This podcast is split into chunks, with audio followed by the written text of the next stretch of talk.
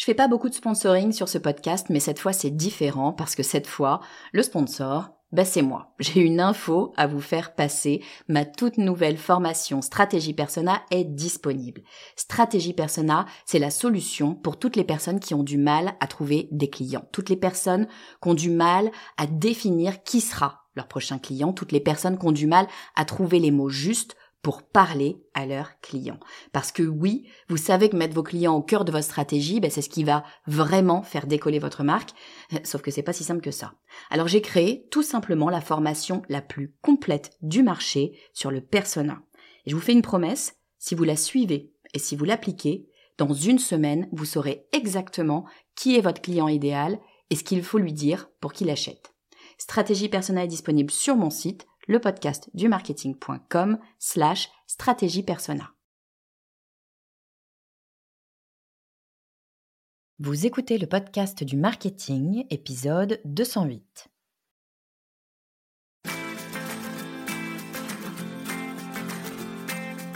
Bonjour et bienvenue.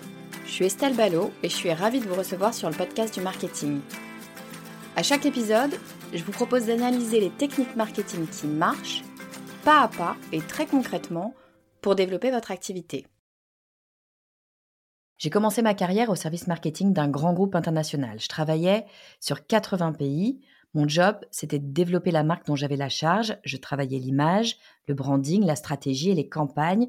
En fait, tout ce qui fait l'ADN de la marque. Et puis une fois que j'avais fait ça, ben, je le transférais aux différents marchés ils adaptaient tout ça au, marché local. Donc, ils faisaient les traductions, les ajustements culturels, les mises en place opérationnelles, les événements. Sur chacun de ces 80 marchés, il y avait une équipe en place. Alors pour un petit marché, euh, par exemple en lancement, on avait une personne.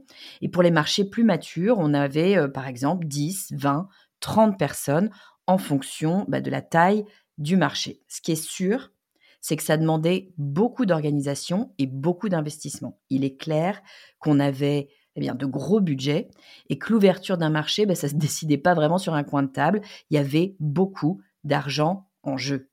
Mais ça, c'était avant. Maintenant, on peut se lancer à l'international même si on n'a pas de budget. On peut se lancer à l'international même si on n'a pas d'équipe et on peut même se lancer à l'international si on ne connaît pas grand-chose au pays en question. Ça paraît fou comme ça, mais c'est la réalité. Il n'a jamais été aussi accessible d'avoir un business international. Pour en discuter, j'ai invité quelqu'un dont l'international est le métier, quelqu'un qui fait 90% de son chiffre à l'international et qui m'a montré comment faire pour le faire vite et sans budget. Ce quelqu'un, c'est Eugène Ernoux, le CMO de Wiglot. Dans cet épisode, Eugène me donne toutes les clés. On a parlé sales, marketing, traduction et SEO. Pour savoir comment vous aussi vous lancez au Japon demain, je vous propose d'accueillir tout de suite Eugène Ernoux. Bonjour Eugène, bienvenue sur le podcast du marketing. Bonjour Estelle, merci beaucoup de me recevoir. Écoute, je suis ravie de t'avoir avec nous aujourd'hui sur le podcast. On va parler d'un sujet qui pourtant est un sujet euh, c'est vraiment une des questions qu'on se pose assez souvent, assez rapidement, je sais pas, mais assez souvent dans le développement d'une boîte. Et je suis pas sûre d'en avoir jamais parlé, bizarrement, sur le podcast du marketing. Ou si je l'ai fait, c'était il y a un bon moment maintenant. Euh, on va parler aujourd'hui d'internationalisation. Le monde, euh, le monde est grand. Pourquoi rester finalement que en France? Donc euh, voilà, on peut aller voir ce qui se passe ailleurs. et tu vas nous expliquer comment ben, on peut le faire sans que ce soit nécessairement un truc à 3 milliards d'euros. Euh, donc, je suis ravie vraiment de te revoir, de te revoir, de te recevoir aujourd'hui sur le podcast pour parler de ce sujet. Avant qu'on rentre dans le détail de l'internationalisation, est-ce que tu peux nous dire, Eugène, qui tu es et ce que tu fais? Oui, avec plaisir. Donc, euh, je suis euh, directeur marketing de Wiglot depuis cinq ans maintenant. donc, Wiglot, c'est une solution qui permet justement de traduire un site en, plusieurs langues très simplement. Et quand on dit traduire, c'est euh, à la fois afficher un site. Donc j'ai un site aujourd'hui disponible uniquement en une seule langue. En quelques minutes, Wiglot va permettre de l'afficher dans d'autres langues et d'ensuite gérer ses traductions. Euh, donc voilà, Wiglot, ça a à peu près ça a 7 ans, bientôt 8 ans d'existence, 5 ans que je, je suis là-bas. Et avant ça, j'ai cofondé une société qui s'appelle Pilipop, euh, qui fait de l'apprentissage des langues pour les enfants via des applications. Un peu un Duolingo, je sais pas mmh, si, ça parle. Euh, mais donc un Duolingo pour les enfants entre 5 et 10 ans, donc pour pratiquer l'anglais, l'espagnol, le français.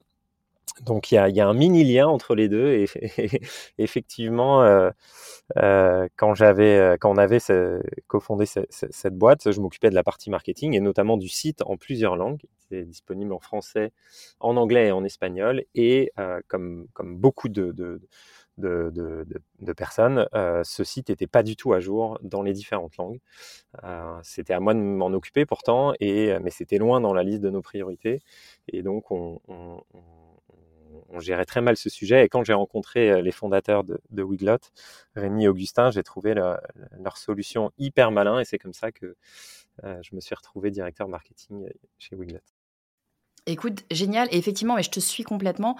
Le, le, le fait de traduire des pages, et surtout traduire un site, c'est une chose, mais après, de continuer à mettre à jour et de continuer à traduire, c'est ça demande un temps de dingue si on le fait euh, si on le fait soi-même. Et si tu es sur une langue déjà moi tu vois moi je ça, m'intéresse ce que tu disais sur ta, ta, première boîte parce que moi j'ai commencé l'anglais très très très très jeune euh, ce qui fait que j'ai la chance d'être bilingue j'ai pu voyager j'ai pu vivre en Australie j'ai pu faire plein plein de choses grâce à ça. Donc euh, je suis à fond pour ce genre de, de projet. Je trouve que c'est vraiment c'est vraiment ultra important pour bah, pour nos gamins hein, voilà clairement.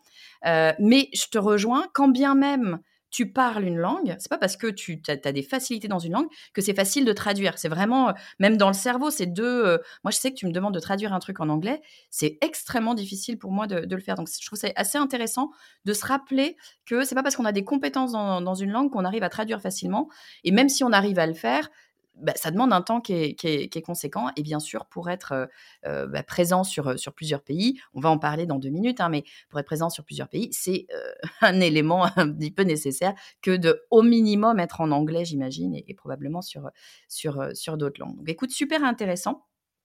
Quand on préparait cet épisode, tu me disais que chez Wiglot, outre le fait que vous vous occupez de traduction, 90% euh, de votre CA est fait hors de France. Donc, quand on parle d'internationalisation, c'est pour ça que je voulais qu'on en discute ensemble. C'est pas juste, euh, voilà, vous le vivez euh, complètement et tout le temps. Est-ce que tu peux nous parler un petit peu de, de ça, du fait de se lancer à l'international? Je sais que beaucoup, beaucoup de gens bah, se disent attends, euh, punaise, ce serait tellement bien si ma boîte, je pouvais sortir de France ou sortir de la francophonie et que je pouvais, voilà, un petit peu m'exporter ailleurs. Mais j'ose pas parce que ça, enfin, on va se le dire, ça fait peur. On a l'impression que c'est extrêmement complexe. Est-ce que tu peux nous dire, toi, comment tu vois les choses sur euh, bah, comment est-ce qu'on peut, voilà, c'est quoi l'internationalisation maintenant? Oui, avec plaisir. Donc effectivement, on fait, nous, chez Wiglot, euh, on fait 20, plus de 25%, je crois que c'est 27% de notre chiffre d'affaires aux États-Unis. Ensuite, la France, c'est 10%. Euh, et, ensuite, l'Allemagne est numéro 3 avec 8 euh, ou 9% de notre chiffre d'affaires. Et voilà, donc on est très, très, très international et très éclaté sur différents pays. Alors, on a la chance d'être un, d'être du software, hein, du logiciel. Donc, forcément, c'est beaucoup plus simple en termes de produits de, lancer à l'international un, un, un, logiciel qu'un produit physique. Donc forcément, tout ce que je vais dire aujourd'hui ne s'applique pas à tout le monde quand on vend un produit physique qui est euh, très réglementé, où euh, on a besoin d'autorisations très spécifiques euh, pour les différents pays, ou alors simplement le, un produit n'est pas adapté à un pays et qu'il faut produire un nouveau euh, produit. Là, c'est euh, ça, ça, reste plus compliqué de s'exporter et de s'internationaliser. Mais nous, euh, on a eu la chance qu'organique, de manière très organique, on a eu des clients très rapidement à l'international et notamment aux États-Unis. Et on a décidé de, de toujours d'abord communiquer en anglais comme langue principale et première langue, et ensuite de traduire et localiser notre contenu, notamment marketing, en plusieurs langues, bien sûr en français, en allemand, en espagnol, euh, même en japonais un petit peu. Euh, voilà, en gros, ce qui est intéressant, c'est que bah, on est une petite boîte, euh, entre guillemets, ça, dépend de comment on le voit, mais on est une cinquantaine de personnes aujourd'hui en France. et on fait une grosse, grosse partie de nos ventes à l'international. Et on ce qui est intéressant, c'est que je pense qu'il y a encore quelques dizaines d'années, c'était inenvisageable de, voir ça. Euh, c'était très compliqué pour des entreprises de petite taille de se lancer à l'international. Et bien sûr, la beauté d'Internet fait que maintenant, c'est beaucoup plus simple. Il y a plein de boîtes qui se sont lancées pour gérer même la, vente de produits physiques à l'international, l'expédition, la, gestion des retours, le, service client, les taxes, les douanes. Donc, quel que soit le sujet aujourd'hui, je suis sûr qu'on peut trouver une société qui essaye de simplifier l'ouverture à l'international. et, c'est ça qui est, qui est beau, c'est que n'importe qui, quelle que soit sa taille, peut se lancer à l'international aujourd'hui. Ouais, c'est vraiment un élément important, je pense, de, de se le dire. Parce que ça change radicalement les choses, bien souvent. Et c'est normal, parce que, effectivement, tu le disais, il y a encore peut-être 10 ans, c'était très compliqué de se lancer à l'international. Ou, je sais pas si compliqué c'est le mot, mais en tout cas, il y avait un ticket d'entrée. Euh, il, fallait, il fallait avoir un budget conséquent, une taille conséquente aussi, en fait, pour pouvoir euh, aller à l'international. Et en plus de ça, on commençait souvent par un pays. On allait, on essayait de se développer dans le pays, puis après, on, allait comme ça en itérant. Mais euh, ça a radicalement changé avec l'essor d'Internet, le développement, comme tu le dis très justement, de plein, plein de boîtes qui ont des services qui facilitent euh, ce rapport à l'international. Et c'est pas que euh, sur le digital pur. Alors sur le digital, évidemment, c'est vraiment un gros sujet. Mais tu le disais, même sur de la distribution, tu as des boîtes qui te facilitent euh, l'envoi, l'expédition. Moi, tu vois, ma toute première entreprise, c'était j'exportais de la porcelaine de Limoges aux États-Unis. Donc c'était pas du tout le bon truc à exporter parce que ça casse, c'était une galère. Mais effectivement, il y a plein plein de choses qui, c'était il y a 10-15 ans maintenant, et déjà c'était possible parce que moi je le faisais. Mais c'est beaucoup plus, vraiment, ça s'est énormément démocratisé, je trouve. Il y a plein, plein de services qui ont été inventés pour aider les gens à aller à l'international. Donc, il faut s'enlever, je pense, de la tête. Il y a peut-être une barrière mentale quelque part. Il faut s'enlever de la tête que notre terrain de jeu, c'est que la France. En fait, notre terrain de jeu, ce que tu es en train de nous dire, c'est que c'est assez rapidement le monde si on en a envie. Exactement. Et surtout, ouais, pas forcément de se dire que c'est sales d'abord, donc c'est euh, est-ce que j'ai la capacité d'avoir un commercial euh, aux États-Unis pour me lancer? On, rencontre souvent ce cliché international égale ouverture d'un pays, comme tu dis. et nous, on pense que l'inverse est possible, mais même, et, et c'est intéressant de tester d'abord un marché avec du marketing, sans forcément ouvrir une succursale et avoir une équipe complète sur place, pour valider son marché en faisant du marketing et ensuite, une fois que c'est validé, de mettre encore plus de moyens. Et souvent même, on rencontre des gens qui repoussent Ah oui, je veux le faire, mais euh, trimestre prochain, l'année prochaine. Et ils n'arrêtent pas de repousser leur ouverture internationale, ce qui est dommage parce que souvent, une fois qu'ils le font, et nous, on essaye de d'aider nos, clients à faire ça, ils se rendent compte que ah mais oui ça marche, ah oui j'ai une opportunité même sur des pays proches. Je suis une boîte française, euh, euh, je peux très vite vendre en Espagne, en Allemagne et, et, et pouvoir avoir une, croissance plus forte. Ouais, ou moi j'aime beaucoup ce, cet état d'esprit. En fait, c'est un peu l'état d'esprit startup de se dire euh, bah, je vais tester et puis je verrai ce que ça donne, même si le truc n'est pas encore parfait, même si je vais vite, mais pour pouvoir voir si ça vaut le coup d'aller plus loin et finalement d'investir. Plutôt que d'ouvrir un bureau, parce que c'est vrai que c'est comme ça qu'on faisait. Moi, j'ai commencé ma, ma, carrière euh, dans une grosse, grosse boîte internationale où j'étais au marketing. Hein, donc on avait 80 pays, on gérait tous les pays. Bon, bref.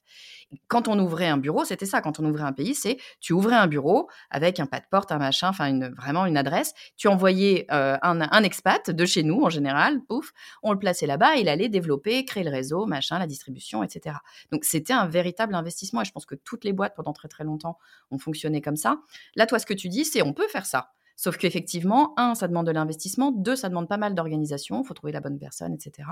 Donc tu repousses. Et tout le temps où tu repousses, ben, un, c'est du temps où tu vends pas, deux, c'est du temps où tu n'apprends pas. Parce que tu, tu, disais à l'instant, bah, on, peut, on peut lancer en Espagne, c'est près de chez nous, euh, finalement, assez simplement. Mais peut-être qu'aussi, on peut se rendre compte que bah, ce n'est pas une bonne idée de lancer en Espagne. Peut-être qu'en testant, c'est aussi important, je trouve, de se dire ça, de se dire, euh, bah oui, on peut aller vite, mais on peut aussi se rendre compte que, bah, en fait, l'Espagne, ça, ne marche pas du tout pour une raison euh, lambda. Hein, mais mais c'est intéressant de le savoir tout de suite, plutôt que de passer du temps à recruter la personne, investir, etc., pour se rendre compte six mois plus tard que bah, c'était pas une bonne idée. On aurait exactement. Je peux, je pense déjà à un de nos clients qui justement avait cette question-là pour l'Espagne. Euh, ils sont, ils se disaient depuis longtemps, euh, ouais, je veux me lancer. C'est une, c'est une agence SEO, donc c'est un, bon, c'est un, et euh, ils ont, ils se sont dit bon bah je vais mettre Wiglot, on va tester effectivement de traduire notre site en espagnol et ils ont été très surpris du, de tout de suite le nombre d'intérêts de, de prospects qui, ont, qui, qui, les ont contactés. Et donc, ça a validé le fait qu'ils accélèrent sur ce pays-là, qu'ils recrutent bien sûr une, équipe hispanophone. voilà, et ils l'auraient pas fait avant d'avoir fait, s'ils n'avaient pas fait ce test, où ils auraient pris beaucoup plus de temps. Ben, c'est ça. Donc ça, je trouve ça vraiment effectivement super intéressant. Et ça, c'est le digital qui nous permet ça. Ce que tu disais avant, tu ne pouvais pas mécaniquement, même si tu voulais tester, c'était quand même extrêmement compliqué. Maintenant, il faut vraiment rentrer dans l'idée test and learn on peut tester plein de trucs et notre terrain de jeu, c'est plus que la France et c'est plus que la francophonie qui est déjà grosse, hein, mais c'est plus que la francophonie. On peut aller euh, tester euh, plein d'autres choses. Bon, mais d'accord, mais Eugène, euh, moi je me dis, ok, bah écoute, moi demain, là, ça y est, tu m'as convaincu. c'est vrai qu'après tout, pourquoi est-ce que je reste en France? Je veux aller à l'international. Je, il y a, je crois, 200 et quelques pays référencés dans le monde, je sais plus, 220, un truc comme ça.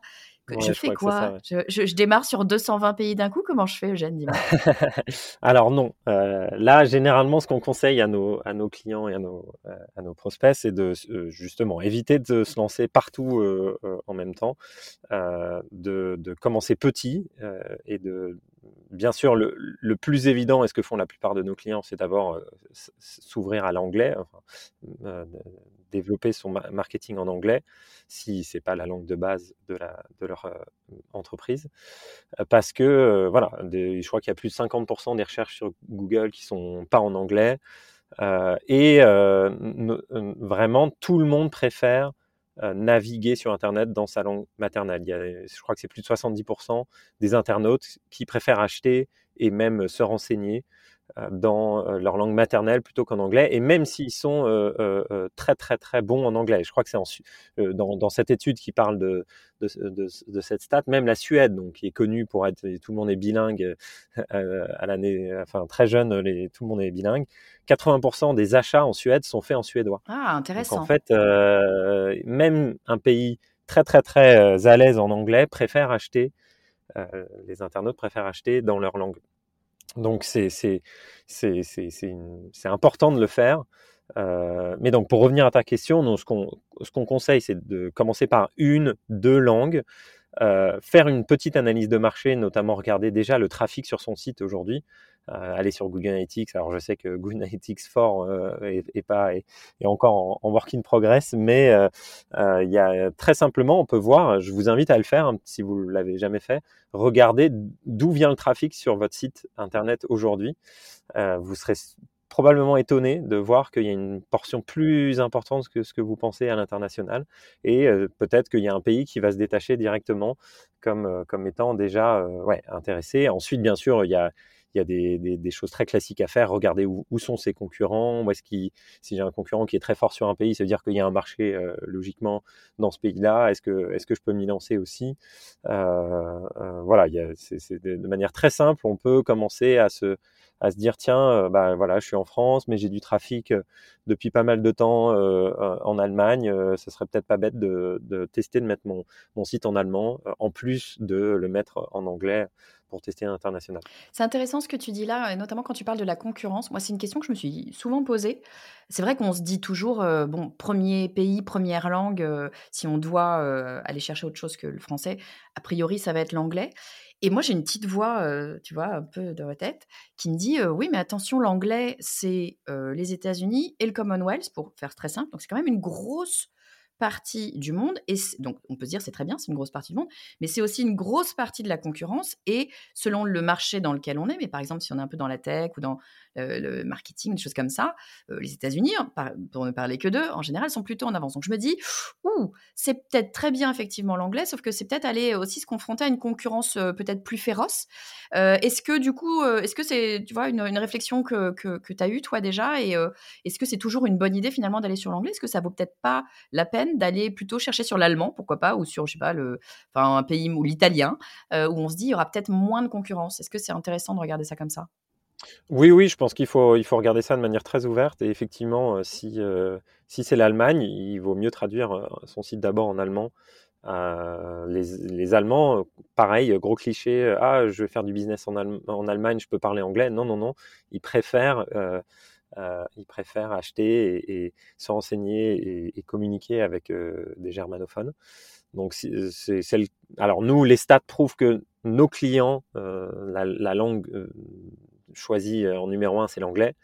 mais voilà, il faut surtout pas se fermer à d'autres langues si on veut, quand on, fait l'analyse d'opportunités. non, mais je suis. C'est sûr que l'anglais, mécaniquement, il t'ouvre quand même beaucoup, beaucoup de gens parce que, de fait, il t'ouvre aussi des gens qui sont pas nécessairement natifs anglophones, mais qui savent, qui savent lire. Donc, bien sûr, ça ouvre du monde.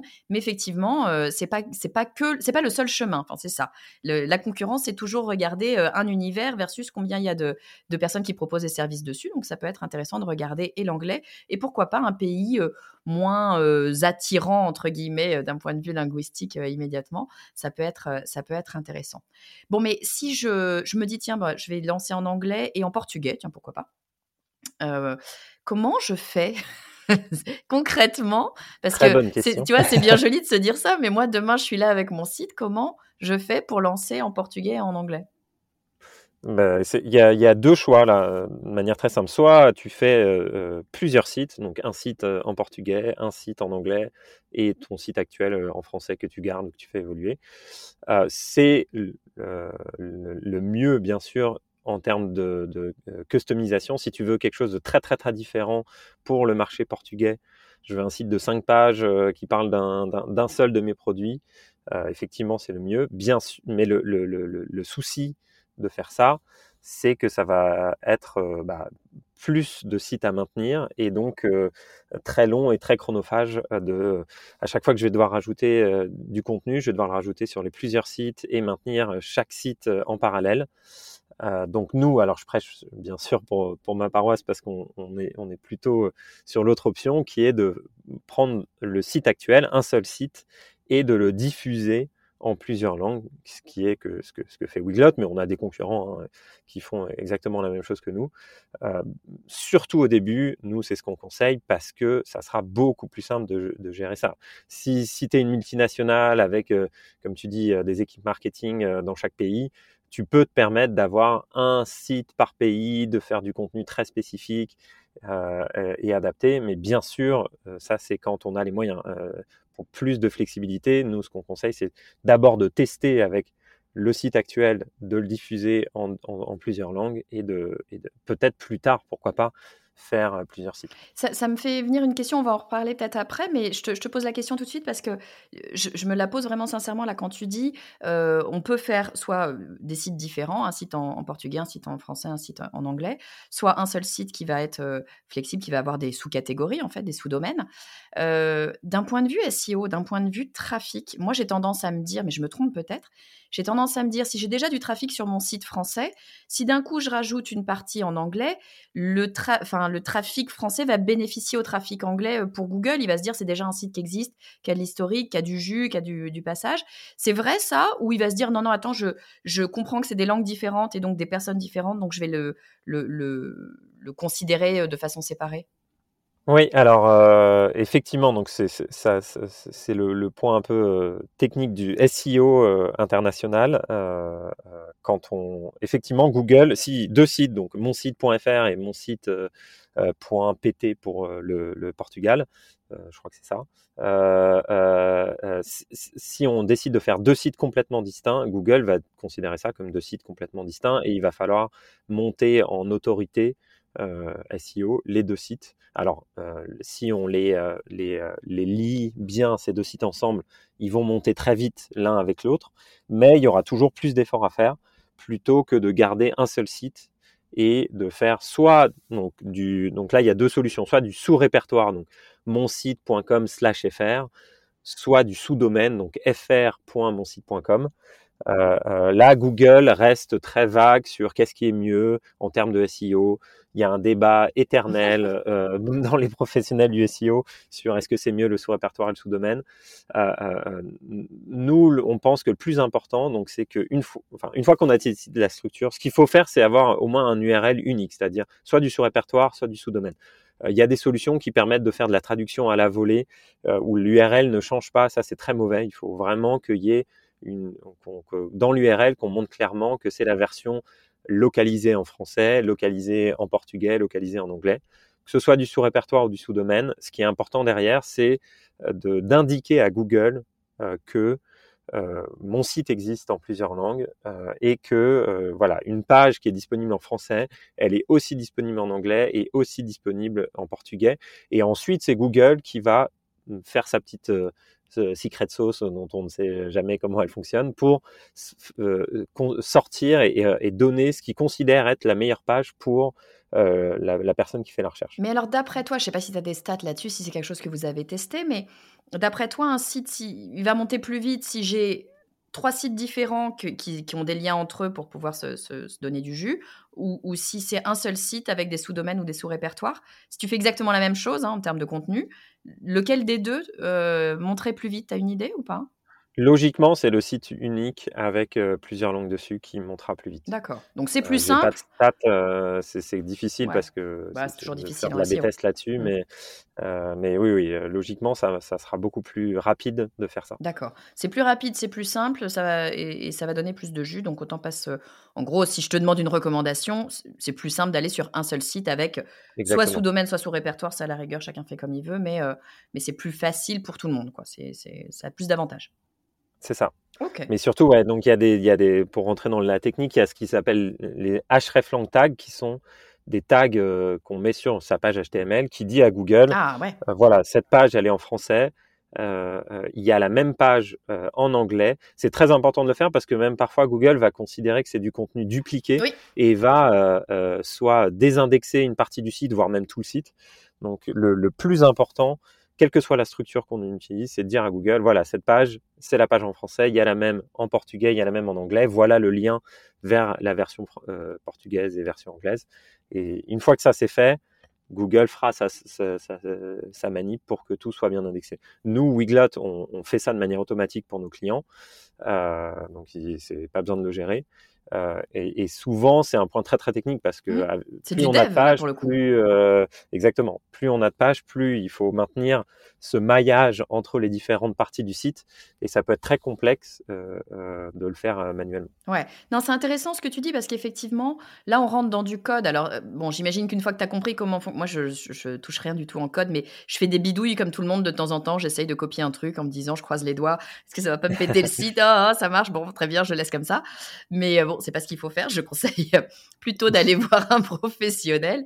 Mais, euh, mais effectivement, j'imagine qu'une fois que tu as compris quel code, quel bout de code il faut mettre sur chaque page, tu, peux le faire manuellement. Mais ce que tu dis, c'est qu'effectivement, si tu commences à avoir ne serait-ce que deux langues, je parle même pas de trois, mais que deux langues, et que tu viens traduire toutes tes pages, ça veut dire qu'il va falloir penser à chaque fois que tu as une nouvelle page de rajouter ce code parce que sinon, euh, Google, qui va bien comprendre que c'est la même chose que tu racontes dans les deux langues, il peut, euh, il, peut le considérer comme du duplicate et, du coup, euh, du coup te, te, donner un malus, je ne sais pas comment on peut appeler ça, mais en tout cas te, te désindexer et, que tu sois moins facile à trouver. Donc c'est un point quand même super important à avoir en tête quand, on, quand, quand on travaille comme ça la traduction.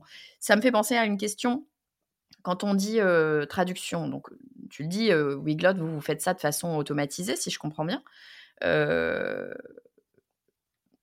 comment dire, la traduction. Moi qui euh, aime beaucoup parler anglais, je vois bien que euh, traduire du français à l'anglais, quand bien même les IA maintenant commencent à devenir vraiment méchamment doués. Hein. Mais c'est pas toujours parfait. On est d'accord, tu es, d'accord avec moi?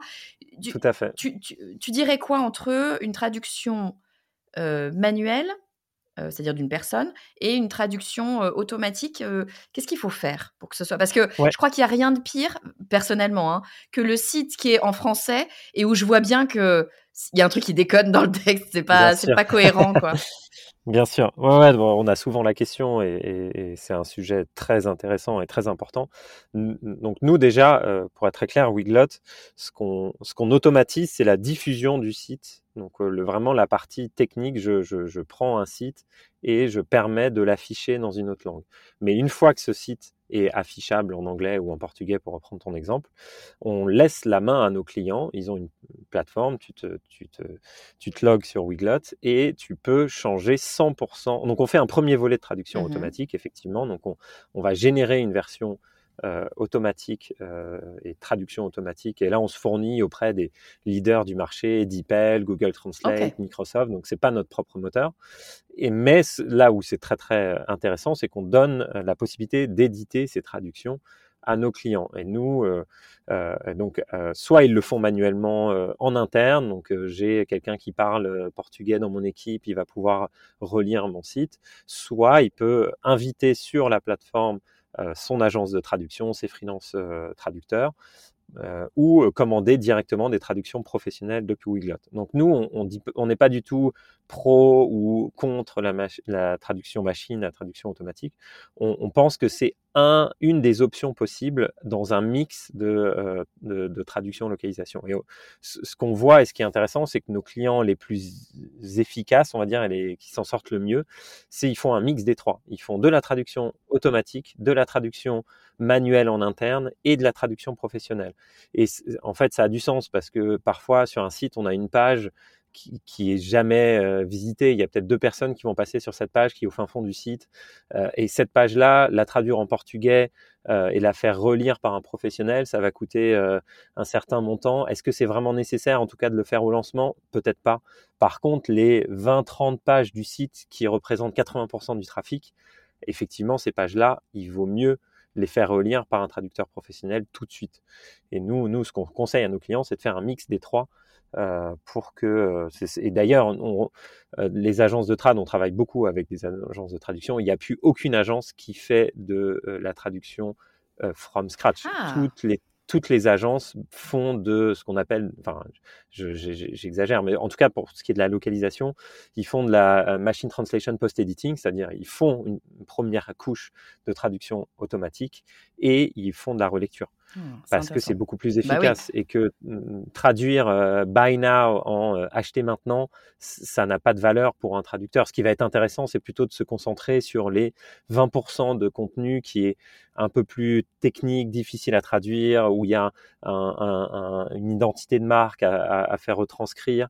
Donc voilà, plutôt se, focaliser avec un traducteur pro sur la, partie euh, intéressante et compliquée et laisser les traductions simples et, et qui n'ont pas vraiment de, de, valeur parce que personne ne les voit à, de la traduction automatique. Ça, me fait plaisir que tu dises ça, Eugène, parce que la, marketeuse que je suis, je t'avoue, commençait un petit peu à se crisper en se disant bon, j'entends tout ce que tu me dis, mais la, traduction, euh, c'est pas que du littéral, sinon justement ce serait trop facile. C'est comme c'est comme, pardon, ma fille est en train de lire Harry Potter, donc je suis à fond Harry Potter, mais c'est comme traduire Harry Potter de façon littérale. Quand tu as des noms euh, particuliers, ils veulent dire quelque chose ou ils ont des consonances qui veulent dire quelque chose. Donc, c'est pas forcément que du littéral, c'est aussi l'émotion qu'un mot va générer chez quelqu'un. Et ça, on a quand même besoin effectivement d'avoir euh, d'avoir euh, bah, des professionnels ou, du semi-professionnel. On n'est pas toujours obligé d'aller sur euh, sur le professionnel, mais en tout cas d'aller d'aller repasser derrière.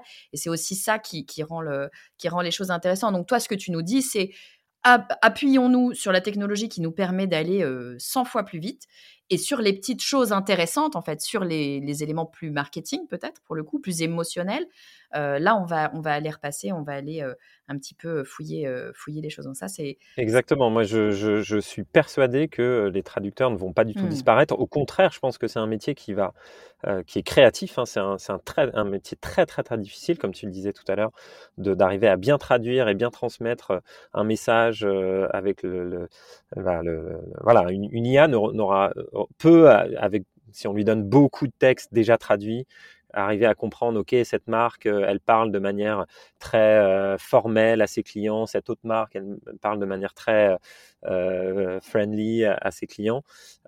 mais il y aura toujours besoin d'un œil humain et d'un travail de traduction ou de localisation, effectivement. Parce que là, il, y a, il y a deux sujets. Il y a le sujet de la traduction, donc je prends un texte et je le traduis.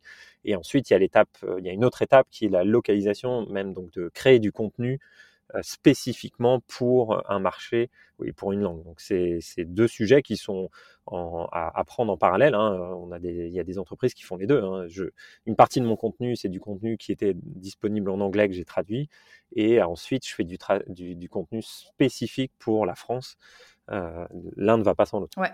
Et puis j'imagine que ça dépend des marchés, ça dépend des marques, ça dépend de plein de choses. Donc après, il faut aller regarder un petit peu ce qui va être réellement intéressant pour nous. Il y a certainement des marques qui peuvent faire que de la traduction pure, et puis ça marche très bien parce qu'elles n'ont pas une base euh, très reliée, en tout cas, à l'émotion de la langue ou du pays, et donc elles peuvent euh, aller simplement sur de la trad. Et inversement, tu as certainement des marques qui, pour le coup, ont besoin d'aller vraiment dans le cœur de, la culture aussi de, de, la langue parlée. Super intéressant.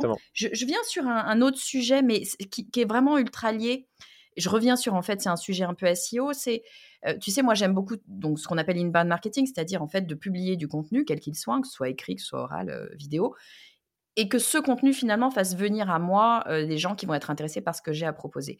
Donc du coup, quand j'entends internationalisation, passer sur plusieurs langues, etc., je me dis, attends, c'est génial, d'un coup, je vais avoir ce contenu que je vais pouvoir dupliquer dans d'autres langues. Est-ce que, d'après toi, est-ce que ça va faire ce même effet aimant? Est-ce que, en fait, euh, la création de contenu, parce qu'on parle aussi de quantité, il faut de la qualité bien sûr, mais il faut une certaine quantité pour qu'on puisse attirer comme ça euh, des gens vers nous. Est-ce que ça va fonctionner comme ça quand on va euh, traduire en portugais, en anglais, par exemple? Ou est-ce qu'il y a quand même, il, faut aller plus loin et ça fonctionne pas de façon A plus B égale C? Alors, ça peut fonctionner, et que ça, dépend des, cas, bien sûr, mais euh, bien sûr que ça peut fonctionner comme ça. Et nous, les conseils en international SEO, c'est comme le SEO classique. Euh, euh, il y a un aspect technique, donc on en a parlé, faire, faire en sorte que les pages traduites de mon site soient bien pardon, sur Google et sur tous les moteurs de recherche. Et ensuite, il y a la partie contenu. Donc là, c'est bien sûr tout traduire sur sa page, ce qui est visible et invisible, donc les, les, tags d'images, les images elles-mêmes, mmh. on peut les localiser, euh, traduire les métadonnées euh, que, que, Google regarde. Et, le contenu en lui-même, euh, il faut faire le même travail SEO, c'est-à-dire quel, quel mot-clé je cherche à cibler en portugais, comment est-ce que je vais être sûr que mon article pour ce mot-clé répond bien à la question de l'utilisateur? Alors si c'est la même chose qu'en anglais parfait. Je, traduis et j'adapte au maximum. Mais parfois, il faut, il y a une subtilité. Ah tiens, les, réponses euh, et les résultats de recherche sur euh, Google en français, ils sont différents en, anglais. Et donc, j'adapte mon contenu euh, pour euh, les résultats en français ou en portugais. Et là, nous, bah, on a beaucoup de clients qui travaillent avec des agences SEO locales, donc euh, qui ont une agence en France qui va s'occuper de, bien comprendre le SEO en français, qui sera différent du SEO en portugais et en anglais. Et comment bien choisir les mots-clés qui sont targetés et adapter le contenu en fonction. Trop bien. Trop bien. Écoute, merci beaucoup Eugène. Tu nous as dit plein plein de choses sur euh, ce, cette technique, cette facilité qu'on a maintenant en tout cas à se lancer à l'international. Moi, je trouve ça super intéressant d'en discuter parce que c'est vrai, je pense qu'il y a une crainte euh, qui est légitime d'ailleurs hein, chez euh, plein plein de créateurs d'entreprises de se dire, bah, je suis français, je vais rester en France, etc. Alors que bah, le digital, en tout cas, nous permet de, regarder beaucoup plus grand. Donc pourquoi pourquoi s'en priver? Je vais essayer de faire un résumé rapide de tout ce que tu nous as dit. Alors je vais oublier des choses au passage, mais bon, c'est pas grave, on ira les rattraper si jamais. mais ce que tu nous dis Eugène, c'est que euh, bah, déjà les choses ont changé. La donne a changé euh, sur, on va dire, les dix dernières années. Avant de se lancer à l'international, c'était vraiment pour les grosses boîtes parce qu'il fallait un ticket d'entrée, il fallait un budget, il fallait des réseaux, il fallait du monde. C'était euh, assez complexe. Là, maintenant, on peut le faire assez facilement, finalement, parce que le digital nous permet ça. Il suffit de, faire un site qui va être dupliqué ou en tout cas qui va se, qui va se, proposer dans plusieurs langues et assez rapidement, assez, j'allais dire simplement, je ne sais pas si c'est simple, mais en tout cas, à moindre frais, on va pouvoir euh, toucher euh, bah, beaucoup, beaucoup, beaucoup plus de monde. Donc, c'est vraiment ça la nouveauté sur les dernières années et c'est vraiment cette ouverture qu'on va avoir sur le monde. Et puis, ce que tu nous disais aussi, c'est qu'il faut un petit peu changer euh, notre façon de fonctionner. On avait tendance à se dire, bah, pour lancer un nouveau pays, on va ouvrir un bureau, on va envoyer un sales, on va monter une équipe, etc. Et ça, ce que tu nous dis, c'est que bah, ça prend du temps, ça prend de l'argent et ça génère potentiellement de la procrastination parce qu'on se dit bah attends j'ai une autre urgence euh, j'ai un séminaire super important à faire et puis on, voit ça on voit ça après ce qui fait qu'on lance pas là où c'est un peu la, la, technique de pensée startup. Moi, j'aime assez cette idée, c'est de se dire, mais non, prenons les choses à l'envers, lançons d'un point de vue marketing rapidement, sans gros budget, pour tester les choses, et on verra si ça commence à prendre ou pas.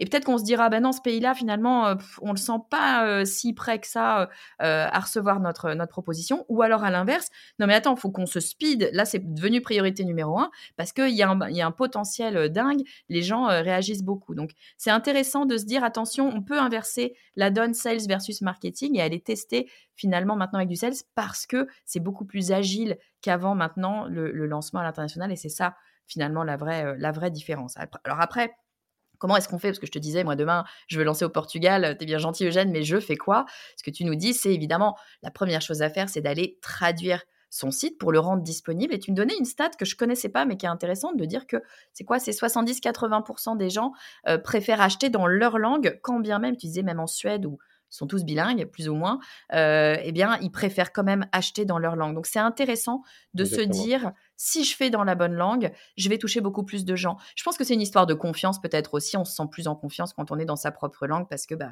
voilà, on, est dans un univers connu. Je pense que pour le cerveau, c'est plus facile à, appréhender. Donc, ça a un vrai euh, impact que d'aller euh, que d'aller traduire. Et puis donc, je te disais un peu naïvement, bon, ok, je fais quoi? Je, traduis dans, dans les 220 pays euh, existants ou référencés. Tu me dis non, évidemment, on va pas partir euh, n'importe comment. On va peut-être euh, tester un une ou deux langues. Alors, tu nous disais souvent l'anglais, bien sûr, c'est intéressant parce que eh ben, il y a beaucoup, beaucoup de gens qui parlent anglais, donc bien sûr que ça nous ouvre énormément. Mais on peut aussi aller regarder, tu nous disais, c'est intéressant d'aller regarder un peu ces stats et de voir que bien souvent, il y a plus que des pays seulement francophones qui nous, qui nous suivent, qui, qui, qui consomment notre contenu et que peut-être qu'on va voir un pays se détacher et c'est peut-être le premier pays euh, à aller tester, si c'est le Portugal, si c'est l'Allemagne, euh, si c'est l'Italie, peu importe. on peut aller faire une traduction euh, euh, de notre site sur, euh, sur cette langue-là pour voir justement comment le marché réagit. on n'est pas à l'abri que ce marché-là, spécifiquement pour une raison XY, réagisse plus rapidement à notre contenu. Donc on peut commencer par faire ça. Et puis après, on itère, bien sûr.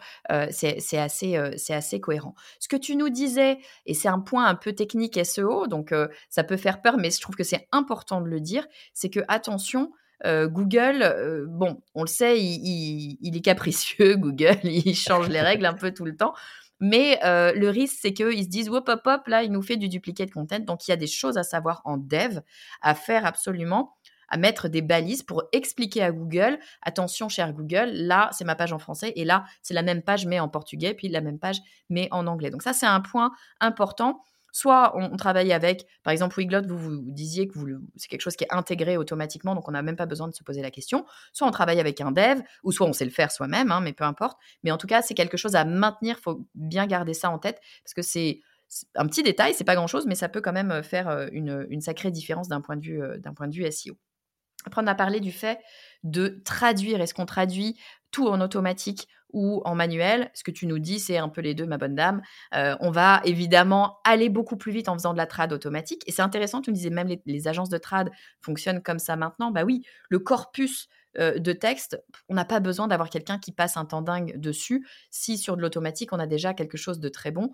En revanche, pour que ça reste... Euh, euh, cohérent avec la langue pour qu'on ait vraiment le sentiment que ce soit un portugais, un italien, un anglais, peu importe, qui a écrit euh, ce texte. Il faut qu'il y ait euh, une personne qui repasse derrière. Et c'est encore plus vrai quand on a de l'émotionnel dans notre marketing. Je vous invite tout le monde à mettre de l'émotionnel dans son marketing, mais c'est encore plus vrai dans ces cas-là. Il faut aller repasser derrière pour bien sûr réinjecter cette, cette marque, finalement, cette image de marque dans, dans, dans nos textes. Qu'est-ce que tu nous disais aussi sur le SEO Ouais, je te demandais, bah, ok, mais est-ce que le simple fait de traduire comme ça mon site, Flume, ça va me, donner du jus pour faire attirer finalement plein de Portugais comme ça d'un coup sur mon, service? Tu nous disais, euh, oui, si on le fait bien. Et notamment, je trouvais ça très intéressant. Tu l'as dit rapidement, je t'ai pas relancé dessus, mais c'est important. Tu disais, traduire un site, c'est pas que traduire ce qui est visible, c'est aussi traduire l'invisible. C'est traduire euh, euh, toutes, les, balises, tous les méta, tous les éléments qu'on va mettre sur une image, les textes alternatifs, tous ces éléments-là. C'est extrêmement important pour Google et c'est quand même Google. Google et les autres d'ailleurs, hein, mais c'est eux qui vont nous, rapporter du monde, donc super, super important. Et puis tu disais, bah, tout le travail qu'on va faire en SEO, si on en fait, aller chercher des mots-clés, il bah, va falloir le refaire aussi dans chaque langue pour aller vérifier tout simplement que c'est les mêmes mots-clés traduits qui fonctionnent. Est-ce que ça te va à peu près comme euh, résumé ou est-ce que tu voulais ajouter quelque chose? On est bon? Non, non, c'est parfait. C'est un très, très bon résumé. Merci beaucoup. Et oui, euh, nous, ce qui est intéressant, c'est surtout, euh, ce qui nous fait plaisir au quotidien, c'est de voir l'impact que ça a sur le, site de nos clients. On a régulièrement des clients, notamment côté e-commerce, qui augmentent leur taux de conversion de 20-30% à l'international euh, en traduisant leur site. Donc euh, l'impact est immédiat, bien sûr, ça se voit très très vite euh, pour les sites e-commerce, mais même pour les sites marketing, dans des ceux qui seraient pas forcément e-commerçants, de, de, de, voir un trafic augmenter dans différents pays, dans différentes langues.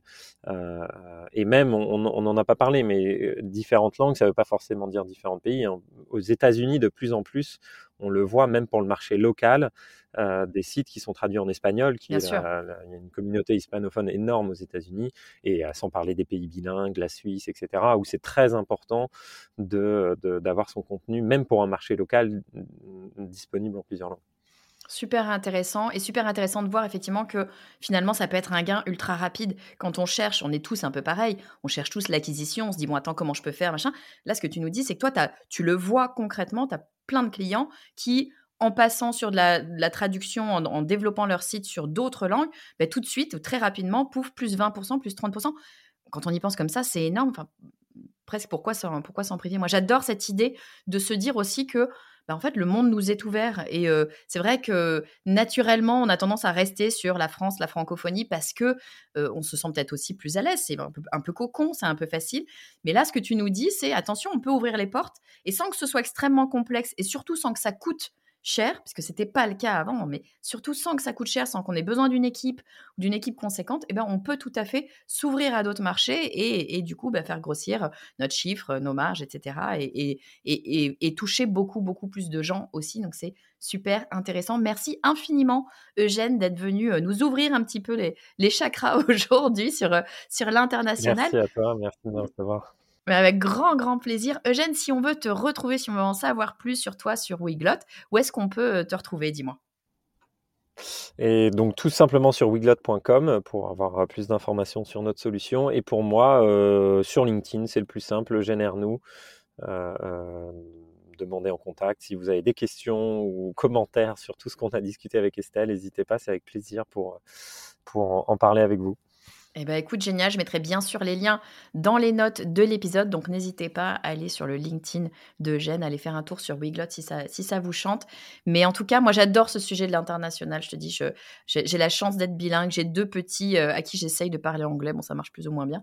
Mais euh, je trouve que c'est vraiment un vrai sujet super, super important d'aller euh, chercher à ouvrir un petit peu sur, sur d'autres pays. C'est vraiment top. Merci beaucoup, Eugène. Tu es le bienvenu quand tu veux sur le podcast du marketing. Merci Estelle, à bientôt. Merci infiniment Eugène d'avoir partagé tous tes conseils, de nous avoir expliqué comment faire eh bien, pour nous lancer à l'international. Alors là tout de suite, je suis à peu près sûre qu'il y a plein de gens qui écoutent cet épisode et qui se disent non mais attends, je découvre et je comprends que là, demain, je peux me lancer au Japon si je veux. Bah oui, là, demain, on peut se lancer au Japon si on veut. Alors, j'ai envie de dire, il n'y a plus qu'à. N'hésitez pas à contacter Eugène. Il est super open pour répondre bah, à toutes vos questions, euh, toutes vos interrogations. Donc, n'hésitez pas à le contacter si vous voulez en savoir plus, si vous voulez en discuter avec lui. Moi, j'ai appris énormément de choses de cette discussion, de la discussion qu'on a pu avoir euh, en back-office un peu euh, tous les deux.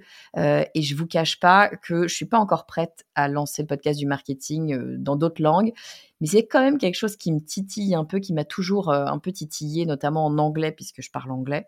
mais les IA arrivant, je commence à me poser la question d'avoir ce podcast finalement, pourquoi pas, en anglais, en allemand, en italien, en, espagnol, en japonais, j'en sais rien. Pourquoi pas Après tout, le monde est ouvert. Si vous avez aimé cet épisode et si vous aimez le podcast du marketing, eh bien, il y a une chose que vous pouvez faire et elle m'aide énormément à être visible, à rendre ce podcast visible de nouveaux auditeurs.